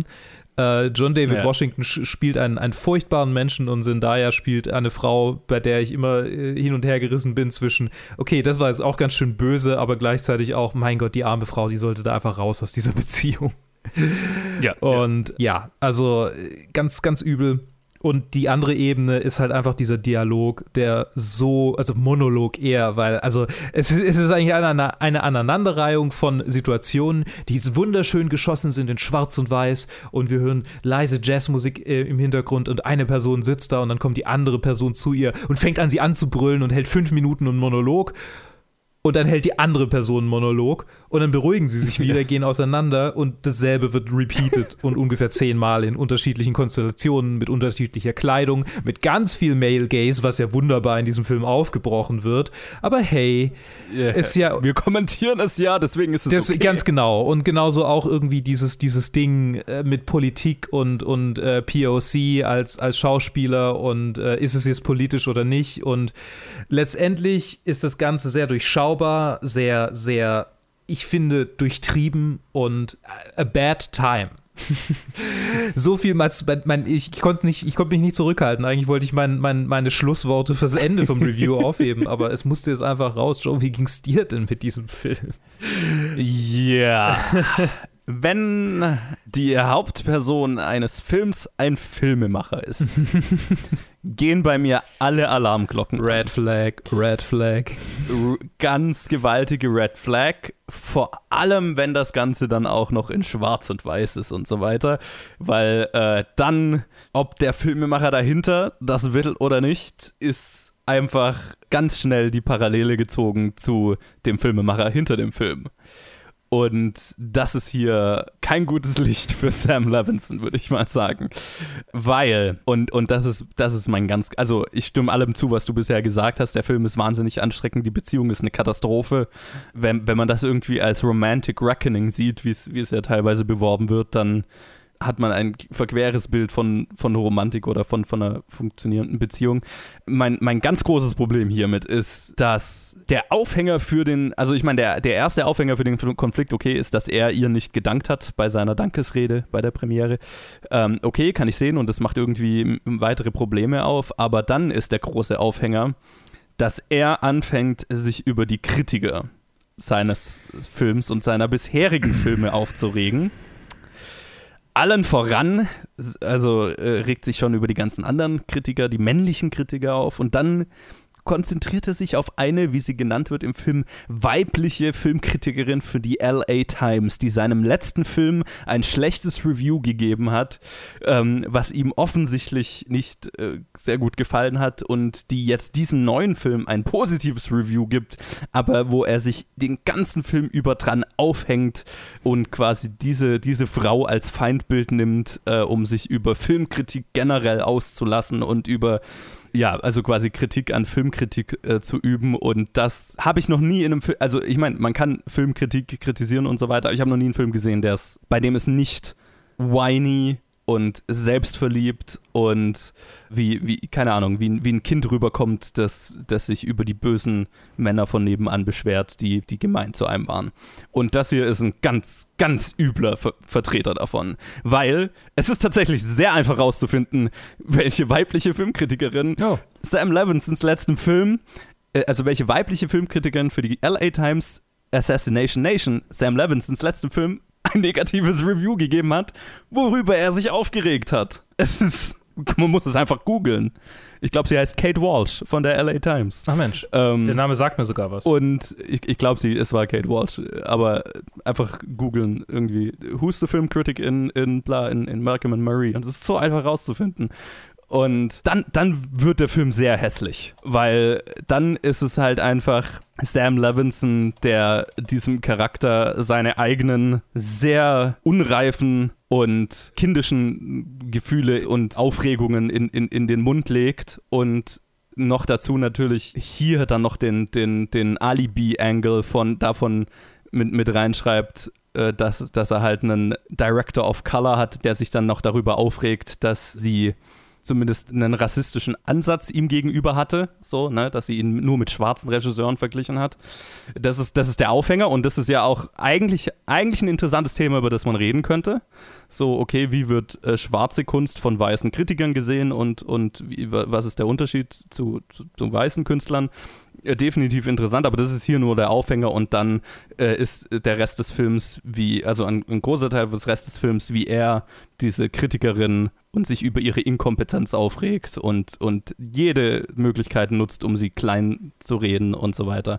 Und das ist einfach es ist fast schon witzig, wie transparent es ist. Ne? Mhm. Also da, kaum, kaum versteckt, dass da einfach sehr viel persönliche, verletzte Gefühle hier in diesem. Also zum, ich, ich kann es nicht anders deuten, ne? Also kann natürlich jetzt Sam Levinson sagen, na, das war aber alles gar nicht so gemeint. Aber in dem Moment, wo ein Filmemacher einen Filmemacher zum Hauptcharakter macht, der sich über Kritiker aufregt, bleibt, finde ich, gar keine andere Deutung übrig. Also wie, wie willst du das denn anders deuten? Und hier ist es halt einfach sehr sehr offen und es ist kindisch, es ist unreif, es ist wahnsinnig laut und wahnsinnig anstrengend. Ja. Es ist nicht gut geschrieben und prätentiös bis zum geht nicht mehr. Ein Missfire auf, auf ganzer Linie. Auch wenn ich sagen muss, dass mir tatsächlich die Schauspieler gut gefallen haben. Also ich fand, ich finde John David Washington und Zendaya holen alles hier raus und Mhm. laben sich in dem, in, in, in der Plattform, die sie hier haben, einfach ein Zweihänder, so ein Kammerspiel zu machen. Und ich hätte gerne einen besseren Film mit den beiden gesehen. Er ist wunderschön gedreht, das muss man auch sagen, ne? Aber der Inhalt ist so, so leer und so zynisch und so falsch auf so vielen Ebenen. Ne? Also ich habe jetzt diesen Filmkritiker-Ansatz rausgepickt. Das ist halt ein großer Teil davon, weil du den äh, den, die, die, die Beziehung schon angesprochen hast, die ja, was der andere große Teil ist, die halt auch äh, toxisch bis zum Geht nicht mehr ist. Und äh, das, das Ganze ist halt ein, ein zutiefst unangenehmes Filmerlebnis. Ja. Es gibt Leute, die ihn ein Meisterwerk nennen. Klar, natürlich. die gibt es immer bei diesen Filmen. Ja, also was, was mir tatsächlich bei der Beziehung am aller, aller, allermeisten sauer aufgestoßen hat, war, dass der, dass der Film versucht, das gut zu framen. Also zum einen hat Netflix, und da, da, da, darüber habe ich mich auch in unserem Slack-Channel lustig gemacht, hat Netflix den, äh, bewirbt Netflix den Film ja mit, mit so einer kleinen Tagline. Immer wenn man pausiert oder drüber, drüber fährt oder so, dann, dann wird das ja so eingeblendet und dann steht da so eine Kurzzusammenfassung quasi, was man so erwarten kann. Und dann steht da quasi, dass die sich streiten und am Ende wartet ein Romantic Reckoning. Right, ja. Und also quasi ein, eine romantische ähm, Reckoning ist so ein bisschen, äh, wie kann man es übersetzen? Ein, ein, ein, ein Wendepunkt. ein romantischer Wendepunkt, oder? Am Sure, ehesten. ja. Am ehesten, so hatte ich es übersetzt. Vielleicht, vielleicht, vielleicht war es auch eine falsche Übersetzung von Reckoning. Das kann natürlich auch sein. Vielleicht, vielleicht ist es auch, vielleicht habe ich es auch falsch gedeutet, aber es war so für mich ein bisschen so, okay, Netflix will jetzt, dass ich erwarte, oder ich soll jetzt erwarten, dass quasi am Ende Abrechnung. Abrechnung. Ah ja, okay. Ja, gut, okay. Dann, dann habe ich es falsch. Dann habe ich es falsch. Sure. Ja, okay, okay, okay, okay. Aber trotzdem, romantisch halt. Ich meine, das, das ist so, das ist so ein Ja. Triggerwort. Und dann denke ich, okay, der Film endet gut, auf einer romantischen Note. So. Das erwarte ich. Das, wenn ich, wenn ich nicht vorher Reviews gelesen hätte und äh, wenn es irgendwie die Möglichkeit zu so gegeben hätte, so rein räumlich und, und äh, zeittechnisch, dann wäre es vielleicht ein Date-Night-Film gewesen. So. Aber. oh, das wäre. Oh. Nee, nee, nee, nee, nee, nee, nee, nee. Und, und das, oh worauf ich mit dieser ganzen Rede hinaus will, ist, ich werde schon so wie dieser Film. Ich habe das Gefühl, dass es so gerechtfertigt werden soll. So, diese Beziehung ist ja auch irgendwie notwendig und hat ja so viel künstlerische, so viel künstlerisches Material. Er wäre ja gar nicht in der Lage, diese ganzen Filme zu schreiben, wenn er nicht äh, eine Frau, die am Überdosieren war, aus ihrem, aus ihrem Herzbad äh, äh, rausgezerrt hätte und was auch immer. Die schwierige Beziehung zwischen Künstler und Muse. Ja, oh, und oh. So, ja. Und es gab wie in Marriage Story Momente, in denen es sich angefühlt hat wie eine reale Beziehung, aber das hat das Ganze umso gruseliger gemacht, weil es halt einfach eine vollkommen ungesunde und, und, und letztendlich tödliche Beziehung war, die da, die da gezeichnet, gezeichnet wurde, weil ich meine, es gab mehrere, es gab mehrere Momente, wo Menschen bedroht wurden. Einmal ist ein Messer, äh, war ein Messer involviert. Und klar, ich meine, die Situation wurde dann aufgelöst und, und ne, es, war, es war jetzt nicht so, wie es Ja, es- ja. in dem Moment. Aber ich meine, das ändert ja nichts an der Tatsache, dass da jemandem ein Messer unter die Nase gehalten wird. ne? Naja, und der, der andere es für voll genommen hat. Ja, ne? genau, ganz Also- genau. Das, das ändert nichts an der Situation. Und, und, also, und das alles wird so als, ja, und diese, diese Musen, äh, äh, ach, furchtbar. Ganz schlimm. Genau, die, die, die, die Kunst braucht diese Reibung und die beiden brauchen sich gegenseitig, um sich aneinander zu reiben, um die Kunst zu kreieren, die. Ja, aneinander gerieben wird mir, wird mir fast ein bisschen zu viel in diesem Film. das war manchmal auch ein bisschen un Ja. uncomfortable. Das war so, mm, ich, mm, ich weiß nicht, ob ich mir das jetzt, ob ich das gerade sehen will. Es fühlt sich nicht gut an. Ich glaube Ja. tatsächlich auch, dass, vielleicht bin ich alt, aber als, als die ehemaligen Disney-Darstellerinnen zu unserer Zeit, als die dann sexualisiert wurden in den Filmen, war das anders, hat sich das anders angefühlt und jetzt ist es einfach nur so, ach Kind, natürlich, sie ist volljährig und sie darf ihren Körper verwenden, wie sie will und sie hat es bestimmt freiwillig gemacht, weil sie da ja garantiert nicht darauf angewiesen ist, sich in einem Film auszuziehen, nur um die Rolle zu kriegen. Das ist mir durchaus bewusst. Und es ist. Nein, um Gottes Ich Willen, meine, das wird auch in diesem Film ja thematisiert und es ist ihre Entscheidung, das zu machen, was Nein, sie will. es, es ist aber, ja schon, also aber der, sie hat ja mit Sam Levinson gearbeitet und die beiden arbeiten gern zusammen ja, und so ja, weiter. und der Also Film es hat- wurde von ihr mitproduziert und so. Es war, es hat sich trotzdem so Ja, ja. falsch angefühlt. Es hat sich so furchtbar, auch der, der Altersunterschied zwischen den beiden und irgendwie, es hat sich alles so merkwürdig angefühlt, so, so exploitative. Es hat sich exploitative angefühlt und ich bin jemand, der Exploitation-Filme mag. Naja, aber ein, ein, ein richtiger Exploitation-Film ist wenigstens ehrlich Ja. darüber, was er ist. ja, und da ist dann irgendwie noch so eine Ironieebene drin, irgendwie so. Ja, ja, ja. Und das hier ist, das hier ist so, ah, hoho. Also so eine Ironieebene im Sinne von, ich, ich kann das nicht für voll nehmen. Und hier Ja. ist jemand, der mir sagen will, so, ja, Ja, nimm es nicht für voll, weil wir, wir haben so einen Double Layer und so. Ja, und halt einfach, weißt du, also okay, sie rennt den, den halben Film in Unterwäsche rum, was ja völlig in Ordnung ist, aber dann macht der Film es zum Thema, Mhm. indem er, indem er dann sagt, so, ich als männlicher Regisseur könnte ja jetzt nicht eine Kamera auf dich halten, ohne dass man mir gleich vorwerfen würde, Sexismus und ich würde dich objektifizieren und so weiter, ne, dann, dann, dann hält er so einen, so einen ganzen Monolog darüber, wie hart er es ja als männlicher Regisseur hat, dass immer, wenn er irgendwie Sexualität in einem Film umsetzen will, dass das gleich äh, äh, der erhobene Zeigefinger kommt und so weiter. Und dann wirkt es halt, als würde der Filmemacher hinter diesem Film sich dafür rechtfertigen, dass er dasselbe Ding gerade macht. Und da wird es dann iffy, ne? Wenn es nicht kommentiert wird, ist es eine künstlerische Entscheidung und dann kann man sich drüber unterhalten, ob das, ob man es gerechtfertigt findet oder nicht. Aber der Film kommentiert es und rechtfertigt sich dann durch das Sprachrohr des Regisseurs selber dafür, dass er das gerade gemacht hat und beschwert sich noch darüber, dass diese Vorwürfe, die wir jetzt gerade gemacht haben, kommen werden und nur weil er ein Mann ist, so, ne, stellt sich voll in diese Opferrolle rein. Ja. Allgemein Opferrolle ist, äh, trifft diesen Film ganz Ja. gut so, ne? Ja, ja, ich- dieses, ich wollte dieses, sich selber als, Op als Opfer der Kritiker, sich selber als Opfer der, was weiß ich, Kritiker sind immer so dieses, der, der Boogeyman in diesem Film, aber halt auch, ja, sich selber als, äh, als Filmemacher, als Opfer zu sehen, ist ganz, ganz groß das MO dieses Films und es, es fühlt sich sehr dreckig Und an. in Wahrheit ist er einfach nur ein Opfer seiner eigenen Selbstüberschätzung. ja. Das ist, das ist Und alles, was ich ich, mein- über diesen Film noch voll zu sagen hatte. Ja.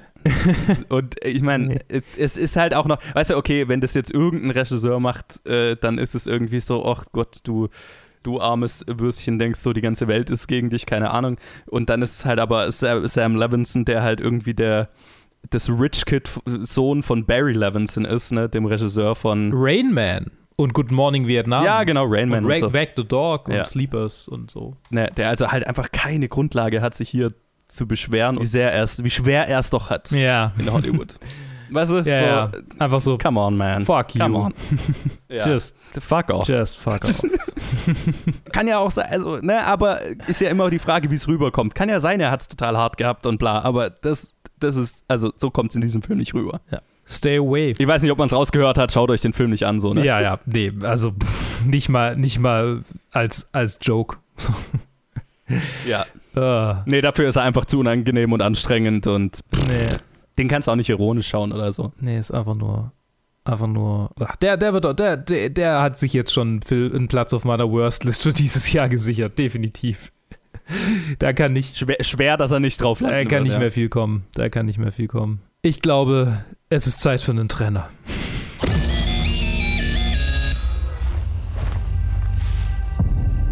You were kidnapped when they attacked your family six years prior to your heaven. I'm returning her to her surviving family. She doesn't have any English. Captain, why are you doing this? After four years of war, all the killing and all the blood. I guess we both have demons to face. Those robes have changed since you rode. I do not have clue as to the care of a child. That is coffee. Yeah, coffee packs a punch, doesn't it? It's an acquired taste. Uh, fühlt sich besser an, nach dem Trenner über einen auf jeden Fall besseren Film zu reden. Ja. Das ist jetzt auch nicht schwer, aber Ja.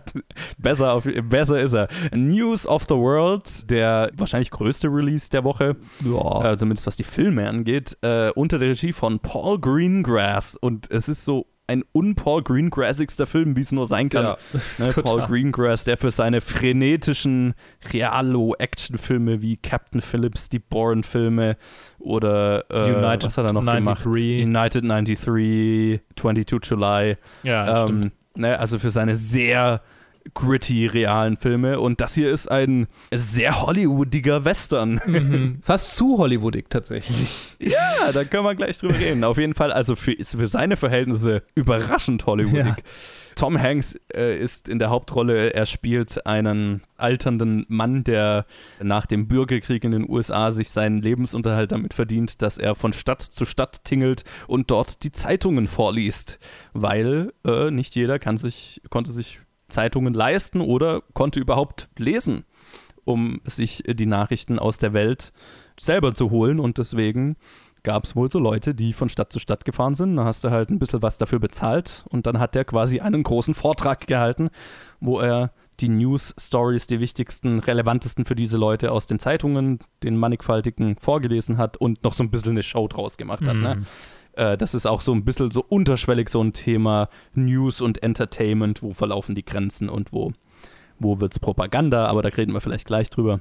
Und äh, unterwegs trifft er auf ein, ein weißen Mädchen, gespielt von Helena Zengel, die man vielleicht aus ihrem Breakout-Film Systemsprenger von letztem Jahr kennt. Nee, vorletztem Jahr ist es schon, ne? Mhm, ja, vorletztes Ja, Jahr. oh Gott, das ist ja, das war 2019. Oh Gott. ist- Let 2020 war einfach in einem Fingerschnipsen um.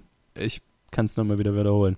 Genau, die hier eine, eine, äh, die, die, ein Kind deutscher Einwanderer spielt, die dann, äh, nachdem ihre Eltern und die gesamte Familie von amerikanischen Ureinwohnern von einem Stamm in der Gegend äh, alle umgebracht wurden und sie verschleppt wurde und dann bei denen aufgewachsen ist, jetzt auf sich allein gestellt ist und nur, also so ein bisschen Deutsch und halt die Sprache ihres Stammes spricht, äh, ist, ist quasi seine Aufgabe, die erstmal zu ihren entfernten Verwandten zu bringen, zu den letzten Verwandten, die sie hat. Und dann ist halt die Frage, ist, ist das überhaupt ein guter Ort für sie? Aber da äh, reden wir natürlich nicht drüber, weil wir wollen nicht spoilern. Äh, Luke, wie hat dir der Film denn so gefallen? Äh, der Film war für mich ein genau das, was ich, was ich, äh, was der Grund für mich war, keine Western zu mögen, eine Zeit lang. Und zwar hat er sich, ich, ich, ich habe ein paar Mal an, an tatsächlich an Winnetou-Vergleiche gedacht, weil er, weil er genauso schmalzig ist wie diese Filme. Nicht ganz, nicht ganz so, nicht ganz so schlimm. Aber das ist halt auch einfach der Zeit geschuldet. Ne? Die Winnetou-Filme sind quasi Ja, das ja. Schmalzäquivalent ihr aus ihrer Zeit dieses Films. ähm, immerhin Mhm. basiert es nicht auf den Werken eines äh, deutschen Betrügers, der, der überhaupt keine Ahnung hatte, worüber er geschrieben hat und über Jahrhunderte äh, unser, unser Bild von, von den USA geprägt hat aus dieser Zeit. Aber hey, genug von, von Karl, äh, ich wollte gerade sagen, Karl Marx. Was ist los mit dir? genug davon. News of the World, News of the World schlägt genau diese, diese Töne an, die ich, die ich so anstrengend finde. Und das Ganze ist es nicht so, dass ich, dass ich es aktiv verabscheue. So, dafür war er dann doch zu süß und zu gut gespielt. Und tatsächlich ist Helena Zengel äh, der definitiv bessere Part im Sinne von lässt mich dranbleiben, weil Tom, Tom Hanks Charakter war jetzt nicht einer seiner stärkeren. Manchmal hatte ich das Gefühl, okay, er schlafwandelt hier so ein klein wenig durch die Szene. Manchmal nicht. Ich weiß nicht, vielleicht war es auch ein bisschen die Art und Weise, wie sein Charakter geschrieben war er hatte, er hatte seine emotionalen Momente, er hatte seine hart, äh, herzerwärmenden Momente. Das Ende ist sehr herzerwärmend, sehr schön, sehr schön. Mhm. Ähm, aber es gab manche Momente, wo ich, wo ich irgendwie so dachte, okay, ich würde gerne ein bisschen vorspulen, weil ich habe, vielleicht liegt es daran, ich weiß, wo es hingeht. Ich weiß einfach so, wo es hingeht und das jetzt zu sehen, ist jetzt einfach nur pro forma. So, ich, ich, ich ziehe keinen, keinen emotionalen Gewinn daraus, mir das anzuschauen, weil ich schon weiß, wie dieser Film äh, funktionieren wird. Und äh, ich bin, so, ich habe dem Film, glaube ich, von vornherein auch wenig Chancen gegeben, weil ich so das Gefühl hatte, okay, so, Netflix hat mir so einen Teil vom Trailer vorgespielt, bevor ich ihn gestartet habe. Und dann dachte ich so, ja, ich kenne halt diesen Film einfach schon. So, was soll ich jetzt noch, was soll ja. ich jetzt noch, was soll ich denn jetzt noch angucken? Das ist, das ist nur noch, ja, nur noch pro forma ihn anzugucken, wie schon gesagt. Insofern, ja, er hatte, er hatte halt einfach plottechnisch keine großen Überraschungen. Was ja, was ja auch kein, kein Anspruch sein muss. Irgendwie hatte ich, aber, hatte ich aber so das Gefühl, okay, ich will jetzt mal wieder einen coolen neuen Film sehen und da hat mich diese Woche schwer enttäuscht tatsächlich, äh, was die Filme angeht. Äh, hätte, ich, hätte ich vermutlich Small X mitgucken müssen. Das wäre das wär wahrscheinlich besser gewesen. Du kannst ja noch für die nächsten ja, Gucke ich, guck, guck ich mal, ob ich noch hinterherkomme. Ja, also das Ganze hat sich so ein bisschen angefühlt wie so, das ist so, so ein bisschen, wenn ich es mit Computerspielen vergleiche, so nicht ein Triple-A-Titel, nicht so ein Ding, ein Blockbuster, der die, der die Leute ins Kino zieht ja. und äh, so, sondern einfach so, so ein Filler, so eine Filler-Sache, so, so wie Vampir oder, oder so. Einfach so, so, ja, der ist ganz cool, 30 Euro sind okay. ich warte vielleicht, bis er im Angebot ist auf Steam und dann, und dann versuche ich's. Dann gucke ich's. Ich, guck, ich, ich warte, ob, ob irgendwann, irgendwann ist er bei PlayStation Plus dabei und dann, dann ist das schon, dann ist das schon okay. Für 10 Euro kann man sich das dann gönnen. Und so, so fühlt sich dieser Film an, als Film halt. Aber so, ja, ich, ich kann mir nicht wirklich vorstellen, wie ein Hardcore-Fan von diesem Film aussehen sollte. So kann ich das Ganze, glaube ich, zusammenfassen. Sure, ja. Yeah. Ich meine, mir hat er definitiv besser, also deutlich besser gefallen als dir. Ich, ich stimme dir definitiv zu, den Film hat man schon gesehen. Ja. Also es ist einer von, in einer langen Tradition an alter Mann und Waisenkind-Filme äh, gibt es in Massen. Der Film hier findet jetzt auch nicht ein neues Ende darauf. Ich glaube, die meisten Leute werden sich nach meiner Vorstellung denken können, worauf das am Ende rausläuft. Aber ich fand ihn sehr schön umgesetzt.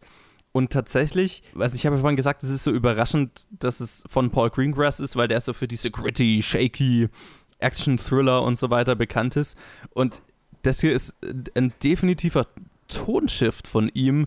Und ich habe mir so gedacht, okay, ist das jetzt irgendwie Paul Greengrass, der älter wird und ein bisschen mehr mellow, ein bisschen weniger aggressiv, edgy und keine Ahnung, hat er Kinder oder so weiter, weil es ist ein sehr liebevoller Film und das ist tatsächlich, was mir hier gut gefallen hat, so dieses, es ist ein, A, ein sehr liebevoll gemachter Film und ein Film, der eine sehr liebevolle entstehende Beziehung zwischen diesen zwei Charakteren erzählt und einfach auf ein sehr, sehr herzerwärmendes Ende kommt. Mhm. Und das hat mich total abgeholt. Also ich habe ein inhaltliches Problem, habe ich, aber da komme ich gleich drauf. Ähm, ich fand, dass er, dass er so von, von der inhaltlichen Umsetzung einfach sehr cool gemacht ist. Es ist sehr klassisches Hollywood, ne? Es ist sehr imposant. Es gibt nicht viel stilistische Spielereien hier drin. Es ist sehr klassisch erzählt. aber ich habe das Gefühl, Paul Greengrass versucht hier aus diesem klassischen Stil so alles rauszuholen. Die Landschaftsaufnahmen sind gewaltig, ne? Die, der Scope dieses Films ist gigantisch. Es ist insofern nicht so ein klassischer Western, dass es gibt genau einen Shootout hier drin Mhm. und der ist auch sehr spannend inszeniert und cool. Ja, der ist, der, der ist wirklich gut, ja. Ja, und, ne, und es ist so, so, hat so ein bisschen was Episodenhaftes, weil wir machen diesen Roadtrip mit denen mit und dann ne, haben wir diesen Shootout, die Shootout-Episode und dann gibt es noch eine Episode, wo der Film so ein bisschen politisch wird, aber das ist so mein, mein, mein Teil, wo ich denke, okay, da könnte der Film ein bisschen mehr machen. Aber am Ende ist es halt einfach nur, äh, diese zwei Charaktere lernen sich verstehen und, und kennen und es ist eine der besseren Umsetzungen dieses Tropes.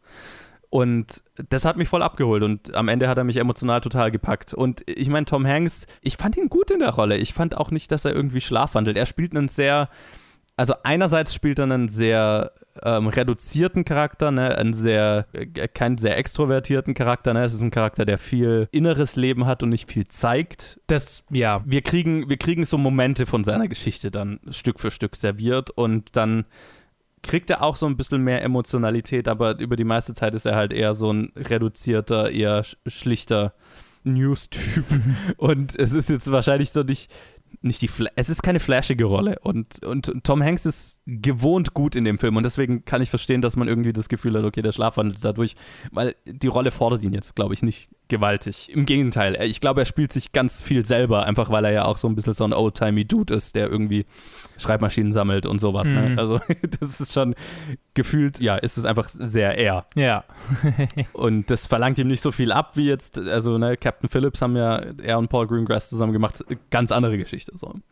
Da kann ich das sehen. Auf der anderen Seite, was sein Charakter, glaube ich, auch so ein bisschen nicht den interessantesten Charakter der Geschichte macht, ist, dass er halt so keinen krassen Wandel durchmacht. Ich meine, er lernt dieses Mädel kennen und er ändert seine Meinung auf sie, aber er macht jetzt keine große, äh, er hat jetzt keine, keine, kein, kein Weltbild, das irgendwie, keine Ahnung, verändert wird durch, durch diesen, durch diese Reise, die er durchmacht. Nee, er ist der Mhm. stoische Western-Typ und er ist auch am Ende noch der stoische Western-Typ mit einem bisschen einem größeren Herzen. So. Und das ist jetzt nicht die krasseste Wandlung aller Zeiten.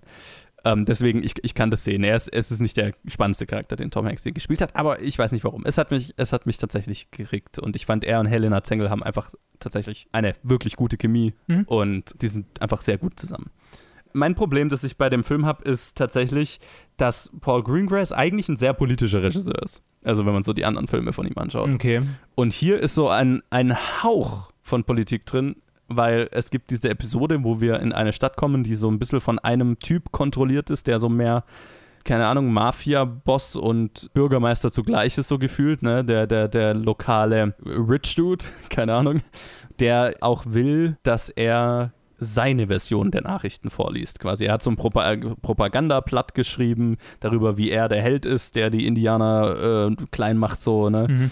Die, die Bösen und der, der die Schwarzen draußen hält und so. Und will, dass halt Tom Hanks das unter Gewaltandrohung dies, das vorliest. Und Tom Hanks weigert sich und sagt so, okay, das sind keine Nachrichten. Und das ist so der einzige politische Moment, den der Film hat. Und auf der anderen Seite ist halt Tom Hanks einfach ein Charakter, der in die, die Städte geht und eigentlich mehr Entertainment als. Also er liefert Nachrichten, aber eigentlich liefert er den, liefert er den Leuten so ein bisschen so ein Escapism in Form von Nachrichten. Ne? Er schmückt die Geschichten so ein bisschen aus, er präsentiert sie auf eine Weise, die entertaining ist. Und da wäre glaube ich, ein Diskurs drin über darüber, wo hören Nachrichten auf, wo fängt Entertainment an, wie viel Entertainment darf in Nachrichten sein, bevor es zu verwässert wird. Was ist der Wert von schlichten, schlichtem Report, Re Reporter-Dasein, ne? äh, von, von schlichtem Überbringen der Nachrichten so. Und das hinterfragt der Film gar nicht. Ne? Tom Hanks wird nicht dafür hinterfragt, dass er so Entertainment-News macht. Und das wäre, denke ich, schon kritisch zu sehen sondern der Film sieht es mehr so, naja, er, lief, er bringt so ein Licht in das dunkle Leben dieser Leute. Und das ist valide, aber ich glaube, da wäre mehr drin gewesen. Und dieser, dieser Moment, äh, den wir da haben, der ist ein sehr plumpes politisches Statement und ich glaube, es ist so ein bisschen der Versuch, okay, da, da, haben wir ja unsere politische Aussage gemacht und der Rest, jetzt können wir uns dann wieder auf das herzerwärmende Vater- und Ziehtochter-Gespann quasi äh, konzentrieren. Und das fand ich so ein bisschen schade. Ich finde, der Film hatte schon politische Anklänge darüber hinaus, die vielleicht ein bisschen zu subtil waren. Weil er spielt ja direkt nach dem, nach dem Bürgerkrieg. Und es geht immer Mhm. wieder um Unification. Und ich meine, es gibt ja eine äh, Szene, Mhm, ja. in, der, in der einen gehängten, einen gehängten schwarzen Mann äh, da findet. Ja. Und so dieses ganze, jetzt ist es ja vorbei, jetzt können wir im Frieden miteinander leben, hier Unity und so, dass so dieser Film ausstrahlt, ist Ja. auch so Teil dieser, dieser, dieses ganzen sappy, äh, äh, äh, hier heartwarming Ding. Das ist halt so ein bisschen, das fühlt sich an wie so Appeasement-Politik gegenüber fucking Sklavenhaltern. Ich meine, das ist ja genau, was Tom Hanks macht. Er geht ja in diese ultra Ja. rassistischen Dörfer und ja, ja. macht, versucht so ein bisschen den Vermittler aber, zu spielen. aber ist es nicht, ist es nicht ein politisches, ist es nicht ein politisches Statement, das, das halt einfach so hinzustellen und das ist quasi das, was er tut? Es ist was, also Appeasement. Ja, aber ich finde, der Film, der Film trifft ja keine Aussage Ja. so drüber, ne? Also der Film sagt halt einfach, okay, das macht er. Und, und ich finde, es ist ein bisschen unklar. Ist, sieht der Film das jetzt gut an, dass er das macht? Ich meine, der Film Okay. sieht die, Mhm. die, den Rassismus der Leute deutlich kritisch, das ist klar. Das ist Ja, keine ist kein- komplizierte Aussage. Ja, ja. Nee, das meinte ich, ja. ne? ja. So, so üb- über, über Tom Hanks, das halt, äh, Tom Hanks hat keine Haltung zu all Mhm. diesem Zeug. So, der, er hat nur eine Haltung dazu, okay, Propaganda ist keine Nachrichten. Gut, Das stimmt, Das, ja. das ist eine relativ einfache Aussage, so, ne? Aber der Rest ist so, okay, wir, wir erleben so den, das politische Zeitgeschehen der Zeit mit, aber wir kommentieren das nicht, wir haben keine Haltung dazu. So. Okay. Wir wollen lieber die herzerwärmende Geschichte erzählen, die für mich ja sehr gut funktioniert hat, aber ich glaube, da wäre noch mehr drin gewesen. So. Ich oute mich als äh, äh, Gemeinschaftskundelehrer in, in Verkleidung, wenn ich jetzt sage, keine Haltung ist auch eine Haltung. Ja, ist richtig, klar, ja. Ja, und, und diese Haltung, diese Haltung der Nichthaltung, ja, die, die, die ist, glaube ich, was dem Film so ein bisschen so einen seichten Beigeschmack gibt. Warum der Film bei vielen Leuten, wie bei dir ja auch, jetzt nicht so hängen geblieben ist wie bei Mhm. mir. Ne? Habe ich so das Gefühl, weil dann ist es halt so ein bisschen eine nette Va- Vater, nicht Vater, aber Proto-Vater-Tochter-Geschichte so, Mhm. aber nicht, nicht mehr so, ne? Ja, ja, nee, der ist nicht arg viel mehr, das, das ist absolut richtig. Also ich finde, er, also er, er hat, er kann mehr, aber äh, ich hätte mir noch mehr gewünscht. Aber er ist halt, nichtsdestotrotz ist er ein gewaltig fotografierter und inszenierter Western Mhm. mit einer wirklich schönen Geschichte und ich finde, das ist ein Wert in sich. Mhm. Und deswegen hat er, würde ich ihn auch definitiv empfehlen. Und auf dem größten Fernseher oder Leinwand oder was auch immer man zur Verfügung ja, hat anschauen, weil definitiv. das, das, das lohnt sich. Der wäre der wär auf dem äh, der wär auf dem auf dem Tablet nicht nichts gewesen. da bin ich ja. sehr da bin ich sehr froh, den den auf meinem Fernseher geguckt zu haben. okay, Gut. das waren unsere Reviews für diese Woche. Ganz schön viele. Das waren ganz schön viele. Ich würde mal sagen, ja, lasst uns wissen, falls ihr irgendwas davon gesehen habt, was wir diese Woche besprochen haben. Wie fandet ihr das Ganze? Was ist euer Kommentar auf Malcolm and Marie? Das, das würde mich wirklich interessieren. Mhm. Es gibt ja genug Leute, die den Film abfeiern. Ja, bitte, bitte kommentiert. Lasst euch nicht Puh. davon absprechen, dass wir den, äh, abschrecken, dass wir den Film nicht mögen. Ja. Wir würden sehr gerne hören, was man daran finden kann. Genau, es ist einer, über den man reden kann. Das könnt ihr tun auf Facebook, Twitter, Instagram oder planetfilmgeek at gmail.com und äh, dann hören wir uns wieder in den nächsten Reviews oder dann nächste Woche zu Directed By. Bis dann. Tschüss. Tschüss.